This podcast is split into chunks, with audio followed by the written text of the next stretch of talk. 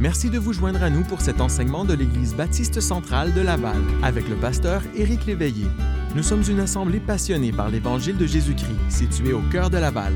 Nous sommes engagés dans notre amour pour Dieu et dans notre service pour notre prochain. Si vous aimeriez en savoir plus sur nous, visitez-nous au www.ebcl.ca.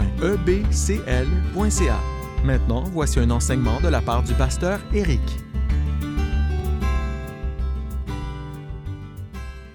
Euh, ce soir, j'aimerais qu'on parle du sujet du découragement dans Matthieu chapitre 11. Dans Matthieu chapitre 11, puis ensuite, on va lire les premiers versets après avoir prié euh, de ce chapitre-là et parler de que faire lorsque vraiment la vie nous laisse décourager ou encore qu'on est confus parce que les choses ne vont pas comme on aurait pensé qu'elles devraient aller. Alors prions, puis ensuite lançons-nous dans Matthieu chapitre 11. Seigneur Jésus, tu vois notre état humain, tu connais les sentiments qui nous envahissent. Euh, tu connais également euh, notre état d'esprit à tout moment. Et lorsque tu as pris euh, une chair humaine, Seigneur Jésus, tu as aussi partagé notre expérience et tu peux nous comprendre. Et aussi, tu nous donnes dans ta parole des exemples de tes serviteurs, de tes servantes, non seulement de leur victoire, mais aussi des difficultés qu'ils ont eu à traverser ou qu'ils ont vécues. Alors, je te demande de nous instruire ce soir à travers l'exemple de Jean, Jean-Baptiste, et que si quelqu'un ce soir se reconnaît, je suis convaincu qu'il y en a qui vont se reconnaître dans son exemple, que tu nous aides à être encouragés et à être transformés par ce que nous allons voir ce soir. Et je le prie dans le nom du Seigneur Jésus. Amen. Alors, je vais aller dans Matthieu 11. Je vous invite à venir avec moi. Dans les premiers versets, euh, je vais être franc avec vous, c'est un passage auquel je suis revenu souvent dans ma vie. Euh, parce que souvent j'ai eu besoin de ce passage dans ma vie et des rappels que le Seigneur Jésus a pour nous dans ces versets-là. Alors, on est dans Matthieu chapitre 11, à partir du verset 1 et jusqu'au verset 15. Ça dit, lorsque Jésus eut achevé de donner ses instructions à ses douze disciples, il partit de là pour enseigner et prêcher dans les villes du pays. Jean, ayant entendu parler dans sa prison des œuvres du Christ, lui fit dire par ses disciples, Es-tu celui qui doit venir ou devons-nous en attendre un autre Jésus leur répondit, Allez rapporter à Jean ce que vous entendez et ce que vous voyez les aveugles voient, les boiteux marchent, les lépreux, euh, les lépreux sont purifiés, les sourds entendent, les morts ressuscitent et la bonne nouvelle est annoncée aux pauvres. Heureux celui pour qui je ne serai pas une occasion de chute. Comme il s'en allait, Jésus se mit à dire à la foule au sujet de Jean Qu'êtes-vous allé voir au désert? Un roseau agité par le vent. Mais qu'êtes-vous allé voir? Un homme vêtu d'habits précieux Voici ceux qui portent des habits précieux sont dans les maisons des rois. Qu'êtes-vous donc allé voir? Un prophète? Oui, vous dis-je, et plus qu'un prophète. Car c'est celui dont il est écrit Voici, j'envoie mon messager devant ta face pour préparer ton chemin devant toi. Je vous le dis en vérité, parmi ceux qui sont nés de femmes, il n'en a point paru de plus grand que Jean-Baptiste. Cependant, le plus petit dans le royaume des cieux est plus grand que lui. Depuis le temps de Jean-Baptiste jusqu'à présent, le royaume des cieux est forcé, et ce sont les violents qui s'en emparent car tous les prophètes et la loi ont prophétisé jusqu'à Jean. Et si vous voulez le comprendre, c'est lui qui est l'Élie qui devait venir, que celui qui a des oreilles pour entendre, entendre. De façon très transparente, et je suis convaincu que je ne serai pas le seul à pouvoir faire l'affirmation que je vais faire. Je pense que dans ma vie, puis probablement dans la vôtre aussi, le découragement, c'est une des armes les plus destructrices, les plus efficaces à tout le moins, que notre ennemi dispose. Euh, lorsque l'ennemi te décourage, alors vraiment, il te neutralise. Vous allez remarquer que quand on est découragé, on cesse de combattre.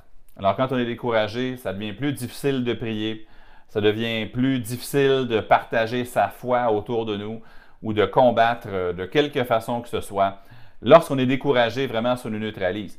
Mais aussi, ça change notre perspective et pas pour le mieux.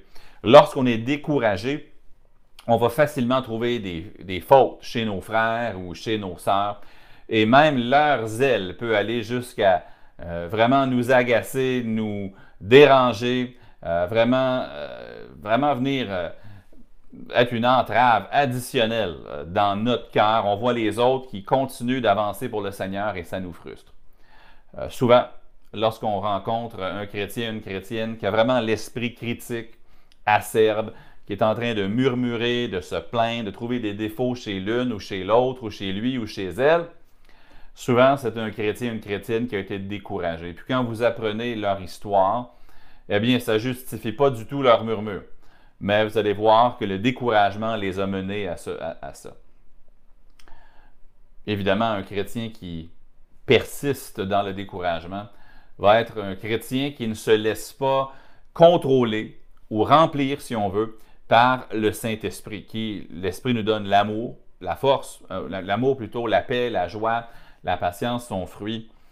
Euh, donc, lorsqu'on n'est pas rempli de l'Esprit, ça laisse le champ libre aux œuvres de la chair. Et souvent, lorsqu'on est découragé, qu'on persiste dans le découragement, ça nous amène à d'autres œuvres de la chair également. Évidemment, je l'ai déjà mentionné dans d'autres messages dans le passé, mais il y a d'autres croyants dans la Bible qui ont été découragés. Celui qui me vient toujours en, tête, le premier, c'est le prophète Élie. Parce qu'on voit tellement le, euh, le, drame, mais aussi on voit à quel point sa chute, si vous me permettez l'expression, d'une grande victoire vers le découragement a été rapide. Mardi, tu peux avoir une grande victoire, et mercredi, tu te lèves ou tu te couches, et vraiment tu es découragé. La vie change vite. Élie, découragé après les menaces de Jézabel, va jusqu'à demander la mort. On pense à Moïse qui, lui, ah, euh, Moïse, on peut comprendre, euh, ça fait des années, des mois, ça fait longtemps qu'il il, est le chef d'un peuple qui se plaint, qui murmure, qui lui trouve des défauts, qui le critique, qui le blâme. Puis finalement, honnêtement, dans Nombre, chapitre 11 et le verset 15, Moïse en a assez jusqu'à demander la mort parce qu'il est complètement découragé. Jonas, lui, était découragé, mais c'est parce que les gens, de Nénive se sont repentis.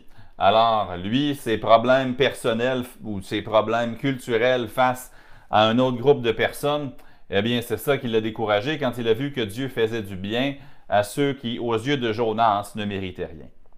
Maintenant, dans Jean, pas dans Jean, mais dans Matthieu chapitre 11, on trouve ici un grand homme qui a été profondément découragé. Selon Jésus lui-même, c'est le plus grand de tous ceux qui sont nés de femmes. Il nous dit ça euh, dans le verset 11 de notre texte. Maintenant, Jésus dit qu'il est le, plus... Il n'y en a pas paru de plus grand que Jean-Baptiste parce que de toutes les personnes qui avaient été nées de femmes, c'était Jean-Baptiste qui connaissait le mieux Jésus dans le sens qu'il savait qui Jésus était, ce que Jésus était venu faire. Alors, celui qui détenait les informations les plus, précises jusqu'à ce point-là sur Jésus, qui le connaissait le mieux dans ce sens-là, c'était Jean-Baptiste. Pourtant, il dit à la fin que même le plus petit dans le royaume des cieux est plus grand que lui, parce que dans le, dans le royaume des cieux, même le plus petit va connaître Jésus mieux que Jean-Baptiste ne le connaissait. Mais ce Jean-Baptiste, c'est lui qui avait dit, voici l'agneau de Dieu qui ôte le péché du monde. Et c'est lui qui avait été choisi, utilisé par Dieu pour être euh, le précurseur du Messie, l'avant-coureur du Messie, un magnifique ministère. Mais évidemment, la vie de Jean ne s'est pas déroulée exactement comme Jean peut-être s'y attendait, ou comme il l'aurait prévu, ou encore comme il l'aurait prédit. En fait, la vie, elle suit rarement le cours qu'on pense que la vie va suivre. Rares, non, probablement inexistants sont les gens qui arrivent plus tard dans la vie et qui auraient pu prédire et que leur vie, ça a été simplement le fruit d'une planification méticuleuse. Il y a toujours des courbes, il y a toujours des, ce qui semble à nos yeux être un détour. Avez-vous déjà pris votre voiture puis juste vous êtes, parti faire un voyage de voiture? Peut-être que vous alliez nulle part de particulier. On appelle ça des fois un, road trip ou en québécois partir sur un nowhere, c'est-à-dire qu'on on prend la voiture puis on part. Ou peut-être que vous alliez à un endroit précis, mais vous avez choisi de prendre une route pour vous, vous y rendre que vous ne connaissiez pas. Et là, quand tu prends cette route-là pour la première fois, euh, tu, tu ne sais pas trop à quoi t'attendre. Quelle ville, quel village vas-tu rencontrer? Y aura-t-il des vallées, des montagnes? Est-ce que tu vas traverser un pont? Est-ce que ça va être droit? Est-ce que ça va être sinueux? Tu ne le sais pas. Mais la vie, c'est comme une route nouvelle. Tu ne sais, pas vraiment à quoi t'attendre. Maintenant, alors que Jean, lui, est dans ce grand détour dans sa vie, alors qu'il est en prison, Il envoie des messagers vers Jésus pour lui demander, très honnêtement et très, très durement peut-être, pas durement, mais avec beaucoup de franchise, mettons-le comme ça. Es-tu celui qui doit venir? Est-ce que c'est toi notre espoir? Est-ce que c'est toi notre Messie? Ou devons-nous en attendre un autre? En d'autres mots, Seigneur Jésus, je te trouve un peu décevant. J'avais ces attentes-là, je t'ai proclamé, mais là, je commence à me poser des questions dans ma prison. Puis remarquez premièrement que Jésus, il entend ce que Jean dit. Jean a été très honnête avec Jésus. Il lui dit, Es-tu celui qui doit venir ou devons-nous en attendre un autre? C'est quand même assez direct comme commentaire, mais au moins ce que je veux faire ressortir ici, c'est que Jean, il a été honnête. Il y a quelques semaines, on avait parlé dans un autre contexte de ce principe-là d'être honnête avec le Seigneur dans nos prières, d'arrêter de faire les pharisiens, d'arrêter d'essayer de maquiller nos prières, de les décorer, de les déguiser, de les faire bien paraître pour qu'on ait des prières qui sont pharisiennes, qui ressemblent beaucoup à un sépulcre blanchi, qui paraissent bien quand on les écoute, ces prières-là, mais qui ne sont pas du tout un reflet de ce qui se passe à l'intérieur de nous. Vous savez, avant même que Jean dise ça, Jésus, il connaît Jean. Jésus, il sait ce qui est dans l'homme. Et sais pas, j'ai le mot brutalité qui me revient constamment dans la tête, c'est pas le bon mot, mais vraiment la franchise crue de la déclaration de Jean, ça n'a pas intimidé Jésus du tout. Ça n'a pas choqué Jésus de ce qu'on peut voir on, sait très bien que Jésus voit tout, puis Jean était transparent avec lui. Comme Élie, comme Moïse, on a déjà mentionné, était transparent avec Dieu. David, Azaph dans les psaumes, certains de leurs psaumes sont vraiment transparents sur ce qui se passe dans leur cœur. Et je pose cette question, pourquoi cacher vos émotions devant Dieu? Dieu, il voit déjà votre cœur. Et si on veut son secours, si on veut son aide, on doit être à nu devant lui. C'est-à-dire, on doit se révéler tel que nous sommes. Je vais le dire dans un langage plus biblique. On doit confesser ce que nous ressentons. On doit confesser ce que nous traversons. On doit confesser ce que nous pensons. Jésus, il, comprend. Jésus, il savait c'était quoi être épuisé. Jésus, il savait ce que c'était que d'être triste, on le voit.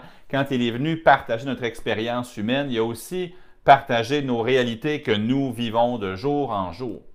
Et lorsque nous sommes découragés, je crois sincèrement que le, premier pas pour s'en sortir, c'est premièrement de l'admettre, de le confesser, de le reconnaître et de le dire au Seigneur qui le sait déjà de toute façon.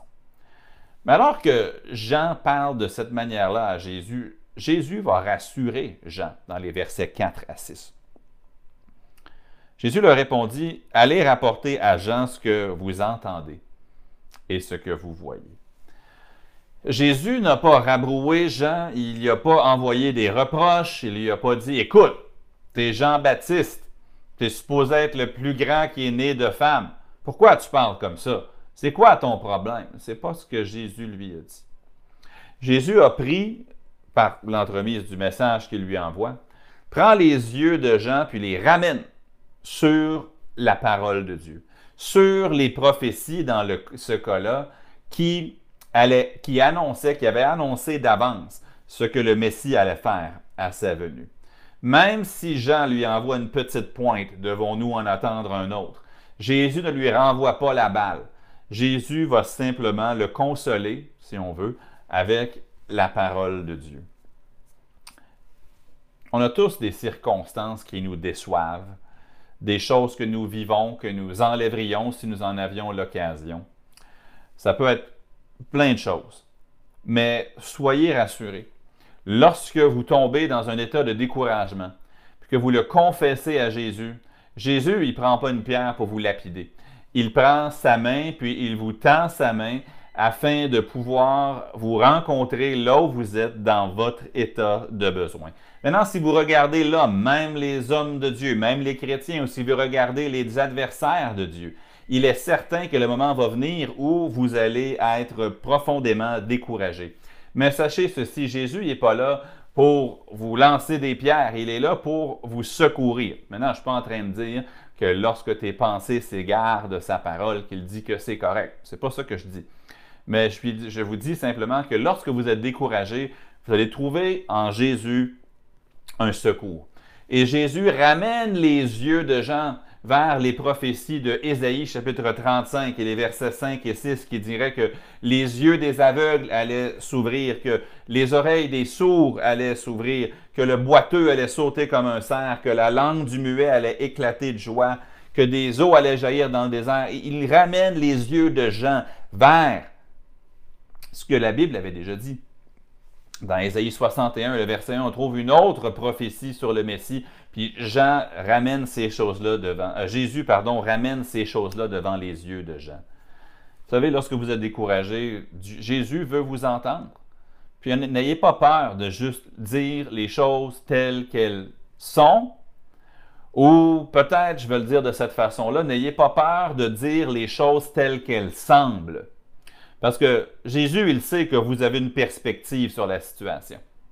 Jésus, il sait que vous n'êtes pas omniscient comme lui. Jésus, il sait que vous ne connaissez pas la fin de l'affaire comme lui, il la connaît. C'est correct de lui dire exactement ce que vous pensez, ce que vous ressentez. Et Jésus, il est là pour vous secourir.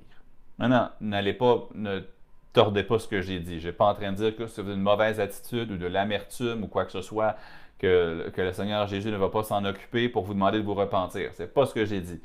Mais lorsque vous êtes honnête avec lui dans votre situation, vous allez trouver qu'il est votre secours. Mais Jésus va aller plus loin que ça. Il va même défendre Jean. Les versets 7 à 19, je ne prendrai pas le temps de les lire, mais Jésus va se tourner vers la foule, puis il va commencer à, à défendre Jean. Puis de nombreuses fois quand j'ai lu ou partagé ce passage-là, c'est quelque chose qui m'a encouragé. Parce que nombre de fois, si les gens avaient pu lire dans mes pensées, j'aurais eu honte.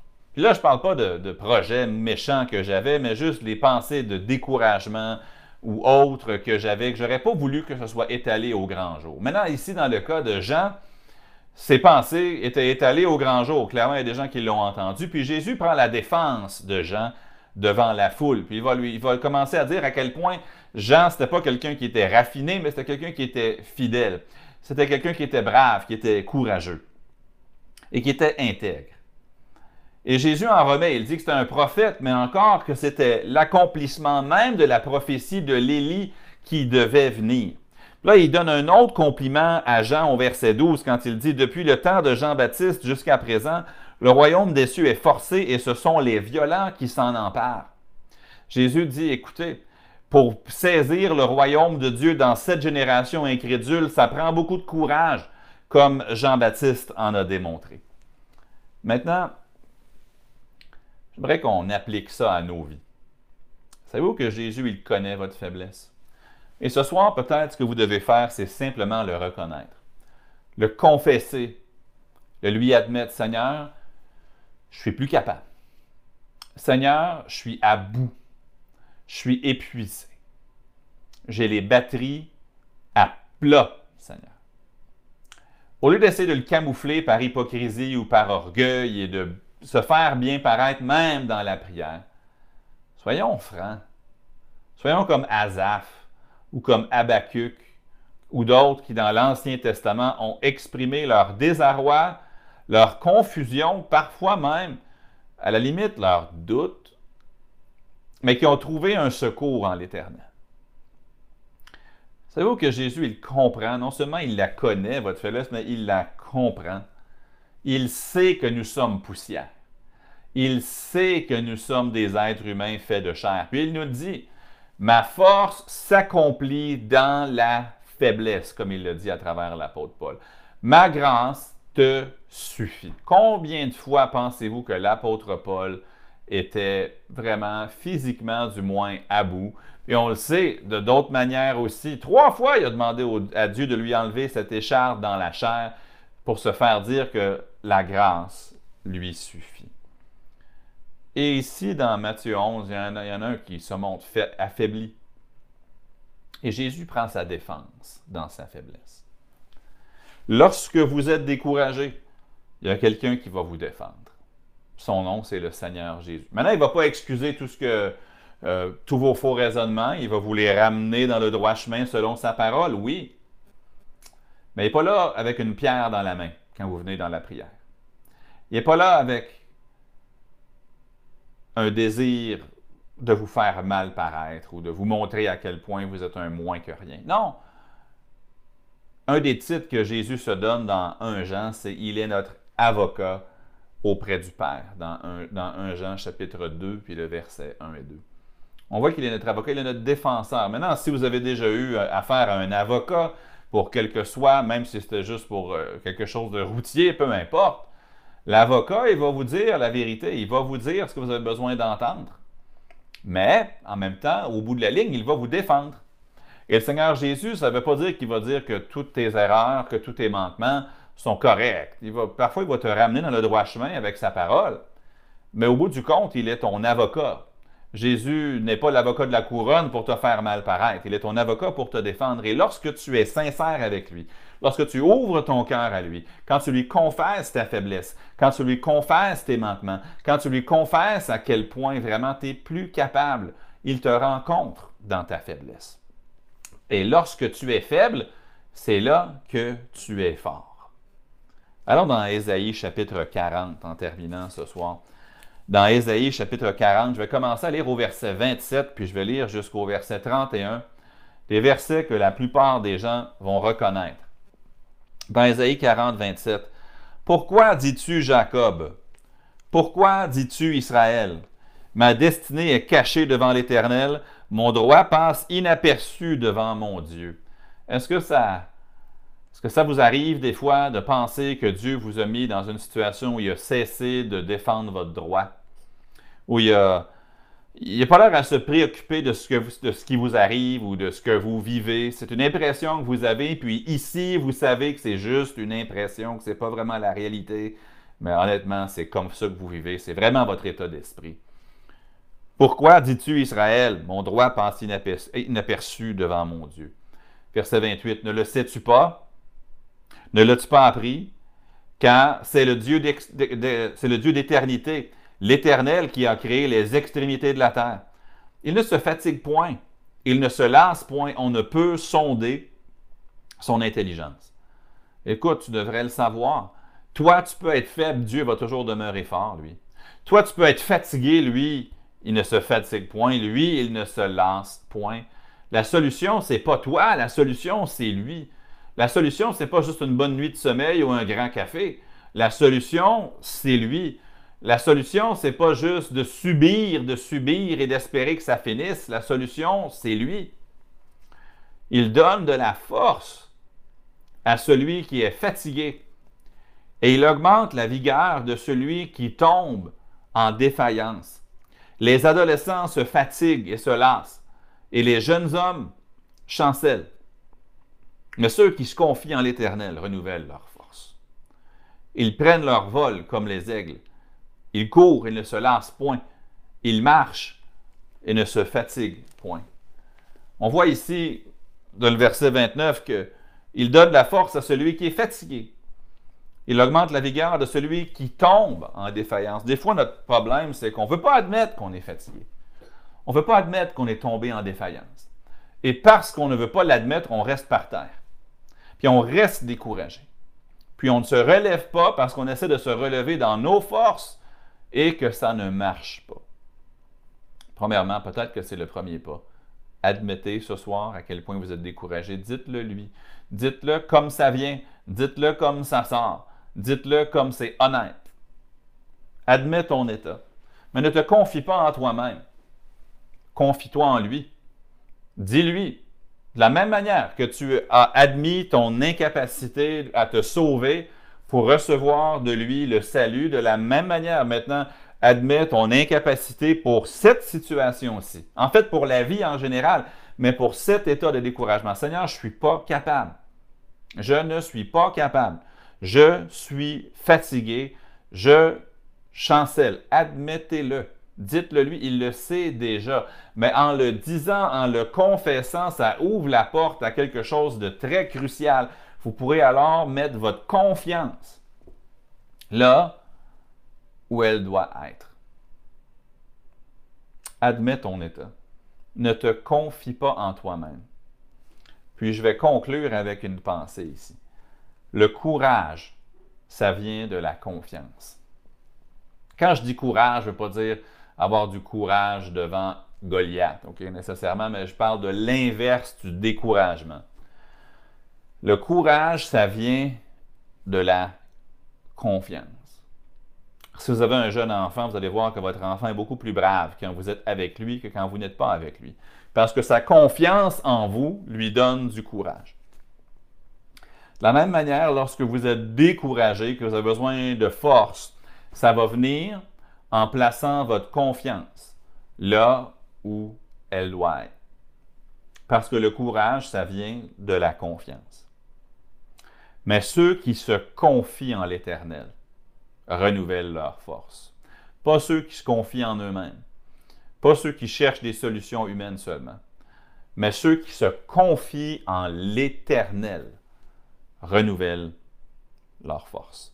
Ils prennent leur vol comme les aigles. Ils courent et ne se lassent point, ils marchent et ne se fatiguent point. Que le Seigneur nous aide à être francs et honnêtes avec lui, mais aussi avec nous-mêmes. Ne pas juste penser qu'on va passer par nos saisons de découragement juste en baissant la tête, en mettant l'épaule devant puis en fonçant dedans. On va certainement s'épuiser, on va certainement tomber. On passe à travers le découragement en l'admettant, en le confessant, en étant sincère devant la chose, à un tel point qu'on cesse d'avoir confiance en nous-mêmes pour s'en sortir, mais qu'on met notre confiance seulement en lui. Puis que ça aussi, ça s'exprime par la prière.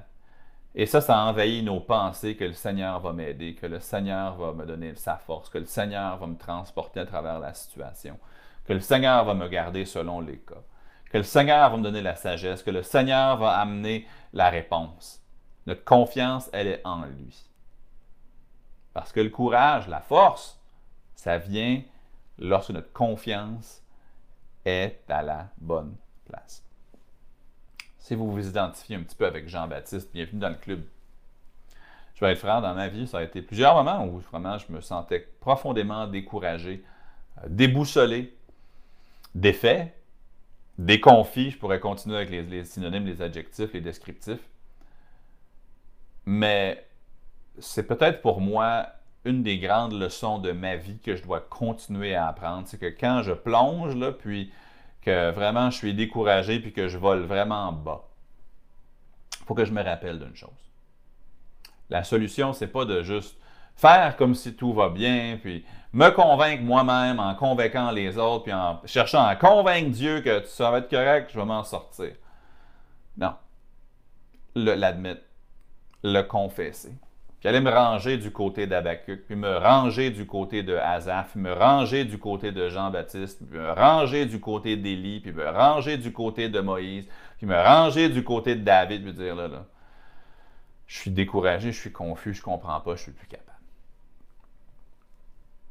Puis ensuite, dire Seigneur, ma force, clairement, c'est ici que ça va amener. J'ai besoin que tu prennes le relais. J'aurais dû te le donner dès le départ. Je mets ma confiance seulement en toi pour ce que je vis. Je mets ma confiance seulement en toi pour ce que je traverse.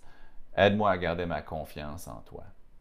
Parce que là où tu places ta confiance, c'est ça qui détermine si tu vas être courageux, dans le sens de ne pas être découragé, ou si tu vas plutôt défaillir. Que le Seigneur nous aide à nous confier en l'Éternel. Puis, nous qui l'avions compris déjà pour le salut, qu'on puisse prendre la même réalisation, que je ne pouvais pas me sauver moi-même, j'avais besoin de Jésus pour me sauver. Puis maintenant encore, je ne peux pas traverser ça moi-même, j'ai besoin que lui me porte.